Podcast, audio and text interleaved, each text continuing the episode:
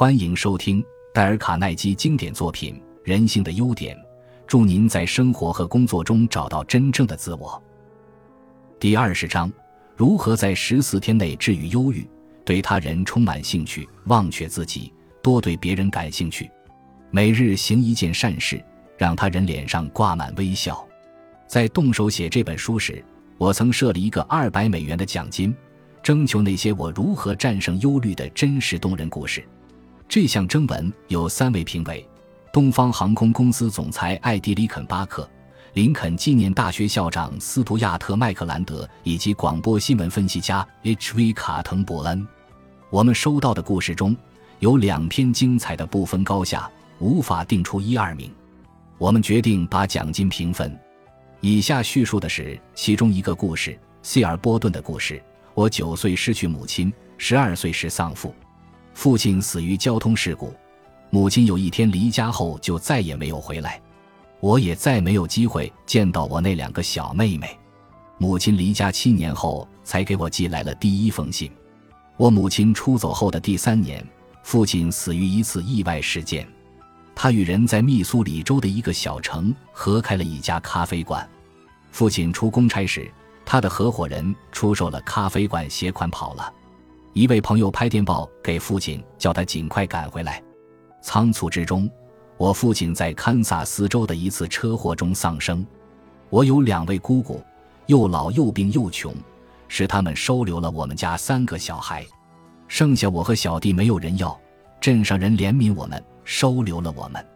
我们最怕人家把我们当孤儿看，但这种恐惧是躲不过的。我在镇上一个穷人家寄居了一阵子。但那年头光景不好，一家之主失业了，他们再也没有能力多养活我一口。接着，洛夫汀夫妇把我接到离镇十一英里的农庄，并收留了我。洛夫汀先生已七十高龄，常年卧病在床。他告诉我，只要不说谎、不偷窃、听话，就可以一直跟他们住在一起。这三条戒律成了我的圣经，我绝对恪守这些规则。我开始上学，但第一个礼拜情况糟透了。其他小朋友不断取笑我的大鼻子，骂我笨，叫我小孤儿，我心里难过极了，真想打他们一顿。但洛夫汀先生跟我说：“永远记住，一位真正的男子汉不会随便跟人打架。”我一直忍心不和他们打架，直到有一天，一个男孩捡起鸡屎丢到我脸上，我痛揍了他一顿，还交了几个朋友。他们说他罪有应得。洛夫汀夫人给我买了一顶新帽子。我很喜欢。一天，一个大女孩把它从我头上抢去，灌水弄坏了。她还说她把帽子撞了，谁好淋湿我的木脑袋，让我清醒一点。我从不在学校哭，不过回家后就忍不住了。有一天，洛太太教了我一个化敌为友的建议。她说：“拉尔夫，如果你能先对他们感兴趣，看看能帮他们什么忙，他们或许就不会再逗你或叫你小孤儿了。”我听了他的话，用功读书。虽然我在全班功课最好，但没有人嫉妒我，因为我会帮助别人。我帮几个男孩写作文，帮人写辩论稿。有个男孩害怕人家知道是我在帮他，只告诉他妈妈他去抓动物了。他偷偷到洛太太家来，把狗绑在谷仓里，让我替他做功课。我还帮一个同学写过读书报告，还花了几个晚上帮过一个女生做算术。村中接连发生了几桩不幸的事，两位老农人相继去世，一位太太被丈夫遗弃。我是这四家人中唯一的男性。两年来，我一直在帮这几位寡妇。上学和放学途中，我会到他们家为他们砍柴、挤牛奶、喂牲畜。现在人们不再诅咒我，反而称赞我。每个人都把我当作朋友。我由海军退役回来时，他们都流露出真正的感情。我到家的第一天，就有二百多位邻人来看我，有人开了八十英里的车来看我，他们对我的关心是那么真诚。由于我一直乐于助人，因此烦恼很少。十三年来，再也没有人逗弄我了。波顿先生万岁！他懂得如何交朋友，也知道如何战胜忧虑，享受人生。西雅图的弗兰克·卢帕博士也是一样，他已瘫痪了二十三年。但西雅图《星报》的斯图尔特·怀特豪斯告诉我，我采访过卢帕博士许多次，我不知道还有谁比他更无私、更善用人生。这位卧床不起的病人是如何善用人生的呢？我请你猜一猜，他是因为批评抱怨而做到的？当然不是。那么是因为自怜，把自己当做一切的中心？当然又错了。他做到了，因为他遵循威尔斯王子的誓言：“我服务于他人。”他收集了许多其他瘫痪病人的姓名、地址，写信鼓励他们。事实上，他组织了一个瘫痪者联谊俱乐部，让大家相互写信。最后，他组织了一个全国性的社团组织。他躺在床上，平均一年要写一千四百封信，给千万个同病相怜的人带来喜悦。卢帕博士与其他人最大的差异在哪里？因为他有一种无穷的精神力量，一种使命感。他深切体会到，比自身生命更高贵的奉献动机会带来真正的快乐。正如萧伯纳所说。一个以自我为中心的人总是在抱怨世界不能顺他的心，使他快乐。著名心理学家阿德勒的一句话曾使我十分震动。他常对那些患有忧郁症的病人说：“按照这个处方，保证你十四天内就能治好忧郁病。每天想到一个人，你得努力使他开心。”这句话听来如此不可思议。我认为我应该将阿德勒博士的名著。人生对你有何意义？一书中的几个段落摘录下来，供你借鉴。忧郁症是对他人的一种长期愤怒、责备的情绪，其目的是赢得他人的关心、同情与支持。病人似乎仍因自身的罪恶感而沮丧。忧郁病人回想起夜的第一件事多半是：我记得我很想躺在沙发上，可是我哥哥先躺下了，我一直哭到他不得不起来让我。抑郁病人常以自杀来报复自己。因此，医生的第一步是避免给他任何自杀的借口。我治疗他们的第一条是先解除这种紧张。我会说：千万别做任何你不喜欢的事。这看起来没什么，但我深信这是一切问题的根源。如果病人能做他想做的事，那他还能怪谁？又怎么向自己报复？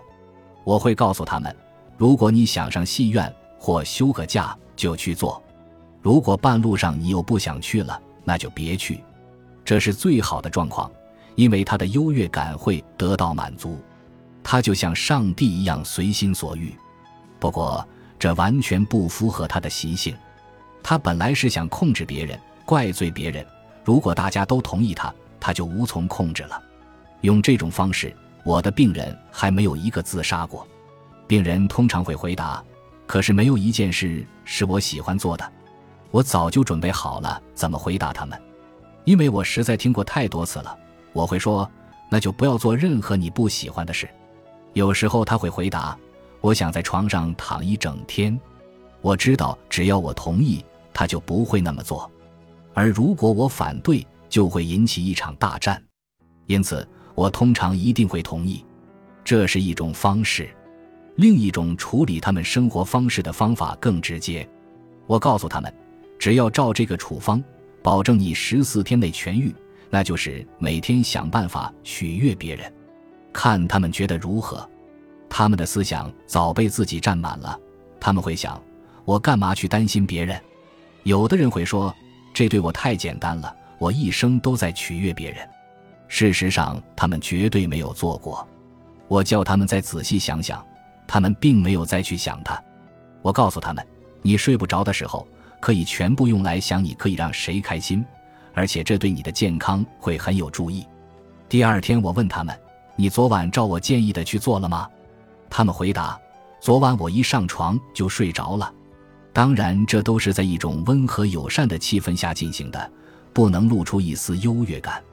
有人会说：“我做不到，我太烦了。”我会说：“不用停止烦恼，你只要同时想想别人就好了。”我要把他们的注意力转移到别人身上。很多人说：“为什么要我去取悦别人？别人怎么不来取悦我？”你得想到你的健康。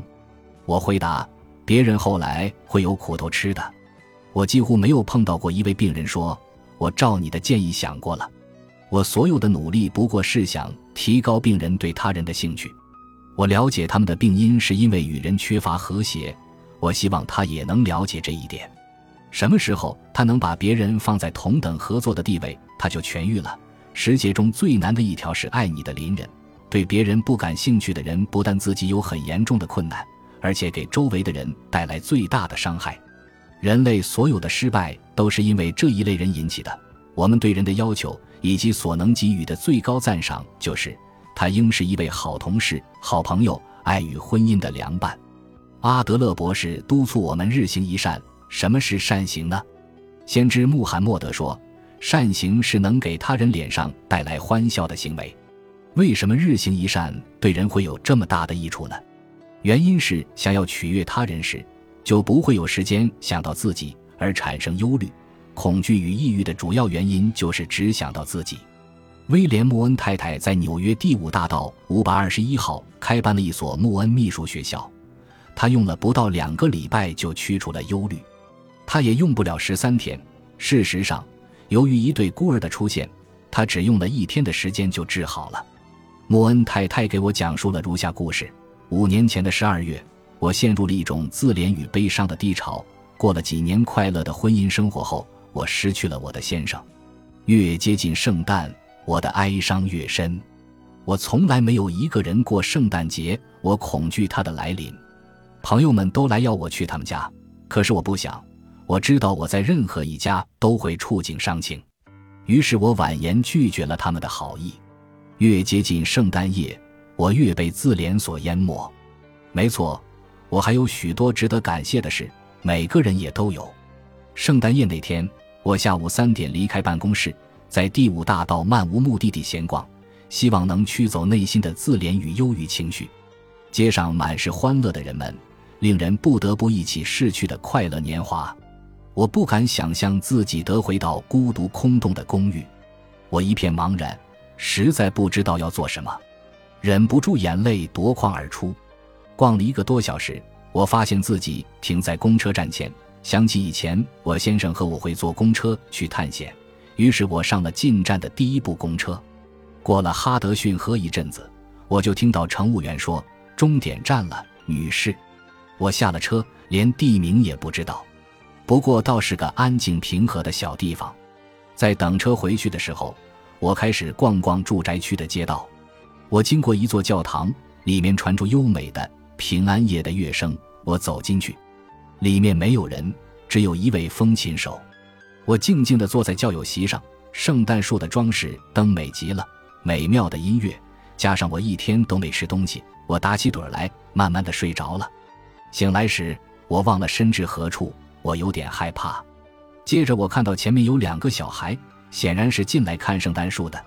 其中一个小女孩指着我说：“她会不会是圣诞老人带来的？”我醒来时把他们吓了一跳。我告诉他们我不会伤害他们。他们穿得很破。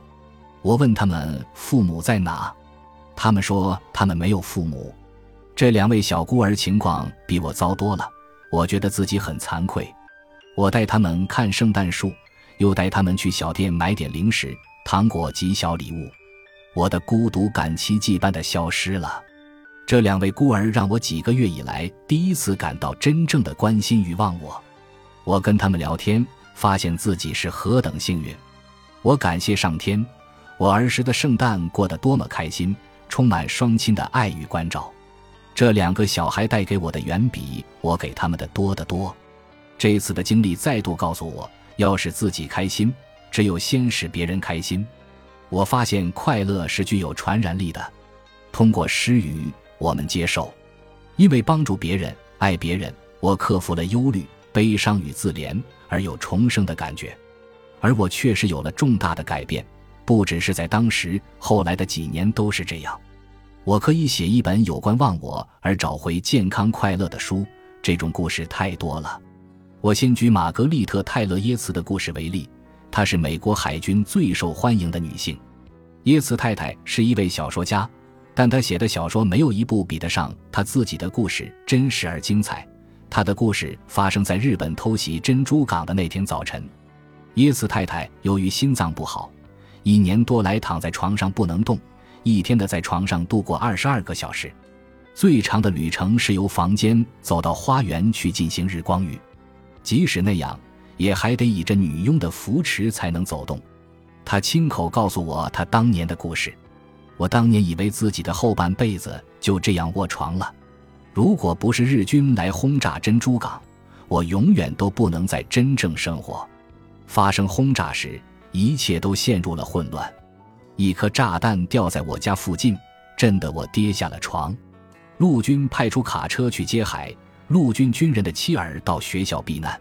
红十字会的人打电话给那些有多余房间的人，他们知道我床旁有个电话。问我是否愿意帮忙做联络中心，于是我答应帮他们记录那些海陆军的妻儿现在留在哪里。红十字会的人会叫那些先生们打电话来我这里找他们的眷属。很快我发现我先生是安全的，于是我努力为那些不知道自己先生生死的太太们打气，同时也安慰那些寡妇们。好多太太都失去了丈夫。这一次阵亡的官兵共计两千一百一十七人。另有九百六十人失踪。开始的时候，我还躺在床上接听电话，后来干脆坐在了床上。最后，我越来越忙，甚至亢奋地忘了自己的毛病。我开始下床，坐到桌边，因为帮助那些比我情况还惨的人，使我完全忘了我自己。我再也不用躺在床上了，除了每晚睡觉的八个小时。我发现，如果不是日本空袭珍珠港，我可能下半辈子都是个废人。躺在床上虽然很舒服，但总觉得是在消极的等待。现在我才知道，潜意识里我已失去了复原的意志。空袭珍珠港是美国史上的一大惨剧，但对我个人而言却是最重要的一件好事。这个危机让我找到了我从来不知道自己拥有的力量，它迫使我把注意力从自己身上转移到别人身上，它也给了我一个活下去的重要理由。我再也没有时间去想自己或照顾自己。心理医师的病人如果都能像耶茨太太那样去帮助别人，起码有三分之一可以痊愈。这是我个人的想法吗？不，这是著名心理学家荣格说的。他说：“我的病人中有三分之一都不能在医学上找到任何病因，他们只是找不到生命的意义，而且自怜。换个方式说，他们一生只想搭个顺风车。”而游行队伍就在他们身边经过，于是他们带着自怜、无聊与无用的人生去找心理医师。赶不上一班渡轮，他们会站在码头上责怪所有的人，除了他自己。他们要求全世界满足他们自我中心的欲求。你现在可能会说，这些事也不怎么样。如果圣诞夜遇到孤儿，我也会关心他们；如果我碰到珍珠港事件，我也会很高兴做耶茨太太所做的事，可是我的状况跟人家不同，我的日子再平凡不过了。我一天得做八小时无聊的工作，从来没有任何有趣的事发生在我身上。我怎么会有兴趣去帮助别人呢？我又干嘛要帮助别人？那对我有什么好处呢？这个问题还算合理，我来试着回答。不管你的人生多么单调，你每天总不免要碰到一些人。你对他们如何？你只是视而不见，还是想多认识他一点？例如邮差，他一天要跑几百里路为人们送信，你可曾费心了解他住哪儿？看看他妻女的照片，你关心过他是否疲倦或觉得无聊吗？杂货店小弟、送报生、擦鞋童呢？他们也都是人啊，他们也有烦恼、梦想、个人的野心啊。他们也想与别人分享，问题是你有没有给他们机会？你可曾对他们表示过热切真诚的兴趣？我谈的就是这一类的事。你用不着变成南丁格尔或社会改革者才能帮助这个世界。你个人的世界，你大可以从明早遇到的第一个人开始改变。这样做对你有什么好处？那当然是带来更大的快乐、更大的满足、更以自己为荣。亚里士多德把这种态度称之为开化了的自私。波斯宗教大师佐罗斯特说：“对别人好不是一种责任，它是一种享受，因为它能增进你的健康与快乐。”富兰克林说的更简单：“你对别人好的时候，也就是对自己最好的时候。”纽约心理服务中心主任亨利 ·C· 林克曾说：“我认为现代心理学最重要的一个发现就是完成自我实现与得到快乐。”自我牺牲与纪律都是必要的。多想想，别人不仅可使自己免于烦恼，也可以结交更多朋友，得到更多乐趣。我请教耶鲁大学的威廉 ·L· 费尔普斯教授，以下是他的回答：我到旅馆、理发店或商店时，一定会跟我遇到的人谈谈话。我要让他们觉得他们是一个人，而不是一部机器上的螺丝。有时我会赞美店里的女服务生眼睛或头发很美。我会问他们理发实战一整天累不累。我问他是怎么进入理发业的，干多久了，理过多少次了。我甚至会帮他一起数。我发现，对人们感兴趣会给他们带来很大的乐趣。我常跟行李搬运工握手，工作了一整天，这会令他们精神振作。一个酷热的夏天。我到火车餐车上去吃午餐，餐车挤得水泄不通，闷热无比，而服务又很慢。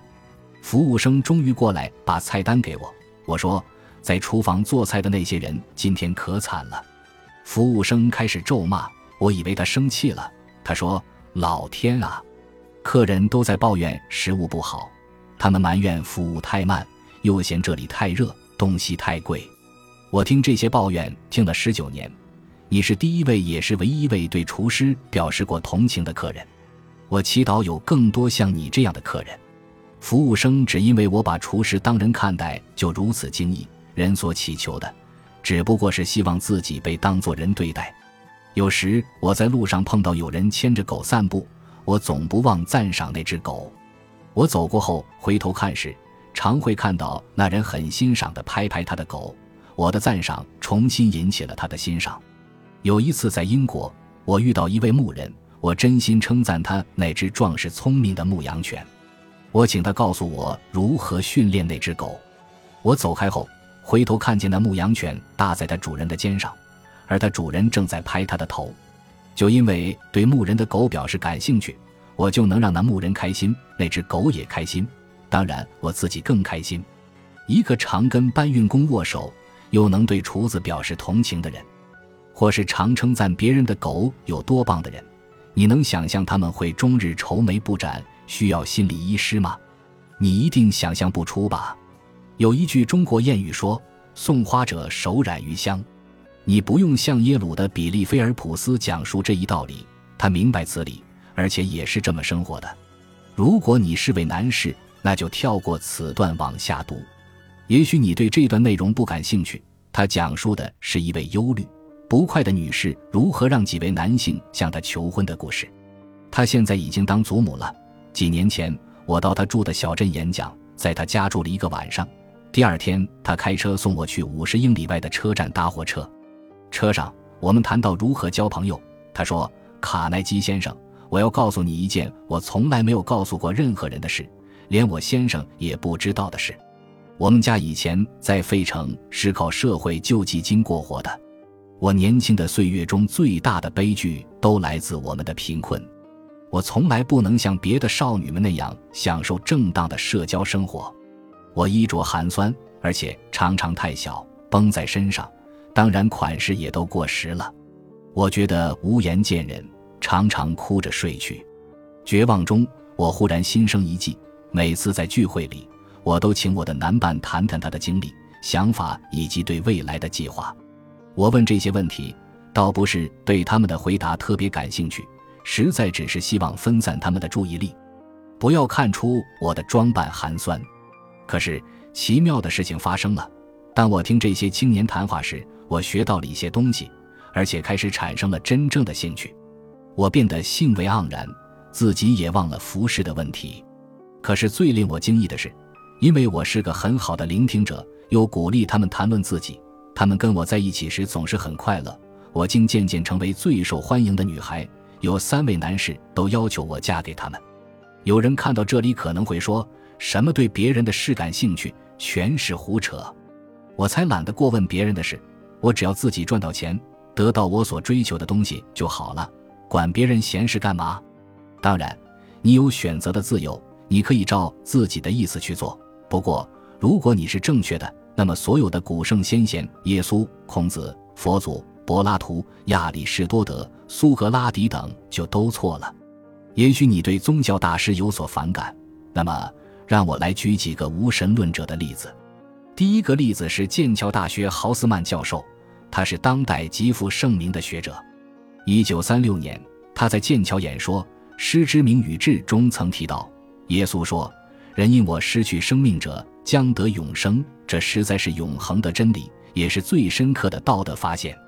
我们一天到晚从传教士那里听到这种论调，而豪斯曼教授是一位无神论者，也是一位悲观主义者，一位曾企图自杀之人。